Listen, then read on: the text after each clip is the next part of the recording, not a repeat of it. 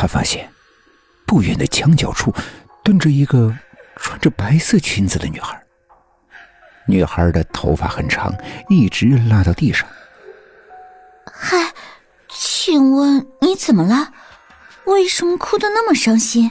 可以告诉我吗？那个穿白色裙子的女孩听到小童在叫她，慢慢的停止了哭泣。小童上前拍了拍她的肩膀，忍不住说道：“有什么伤心的事情可以跟我说，说不定我可以帮到你。”那个穿着白色裙子的女孩听罢，缓缓的转过头来。小童瞬间呆住了，两脚一软，瘫倒在了走廊上。这个女孩竟然没有脸，四周的肉向外翻，散发出浓浓的腐臭味。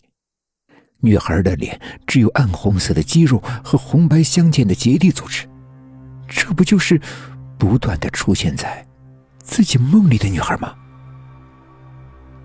女孩张开那张极大的嘴，苍白的牙齿上下磕动，说道：“抱抱我，抱抱我。”小童红润的脸蛋霎时间变得煞白，眼睛睁得大大的，瞳孔微缩，他惊恐到了极点，眼前一黑，已然晕了过去。快点醒醒，快点醒醒有点颤栗的声音在小童的耳边环绕，小童艰难的睁开了眼睛，他看到了小峰的背影。小峰正拿着一把大砍刀在剁着一些东西，是一根粗大的骨头，然后把碎块一窝蜂的倒进一个硕大的锅，锅里传出阵阵沁人心脾的香味。在小峰的旁边有个大池子。池子里装着散发出浓浓腥味的猩红液体。小童突然脸色大变，他发现这里的景象跟梦里的布置一模一样。他想赶快起身，却发现自己动弹不得，自己的四肢赫然被钢制的铁扣死死扣住。他发现自己躺在一张梦里不知道出现过多少次的铁床上。他拼命的挣扎，但是却全然无功。听到小童的挣扎声，小峰缓缓的转过头来，咧开嘴笑了。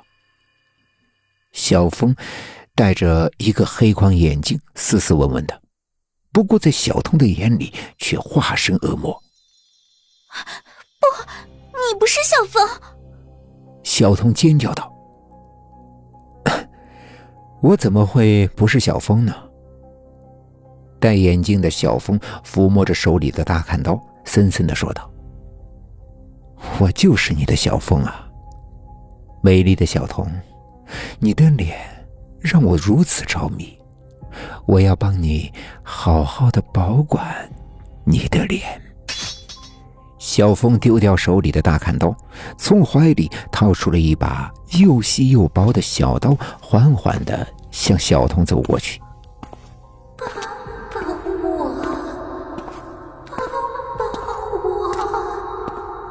颤栗的声音又在小童的耳边响起。小童发现，小峰背后站着十多个没有脸的女孩，可是小峰好像看不见他们。小童定睛一看，他们全都是脚不着地的。虎帮，虎帮！小童惊恐的叫喊。那十多个没有脸的女孩听罢，竟化成了一个巨大的脸，朝小童扑去，没入小童的身体。没人会帮你的。小峰咧开嘴，露出森森的牙齿。可是这个时候，小童居然停止了叫喊。手指甲慢慢的长出黑而长的指甲。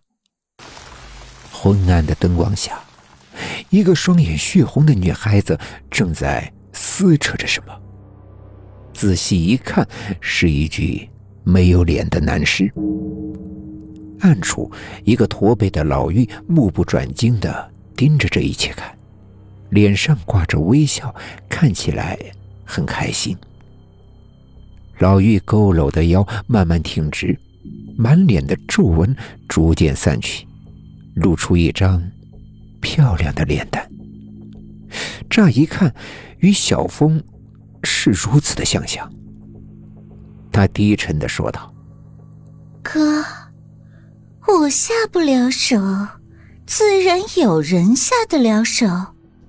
这一下子可以安心离开了。”声音听起来就像是唱歌一样好听。仔细一看，他的脚也是不着地的。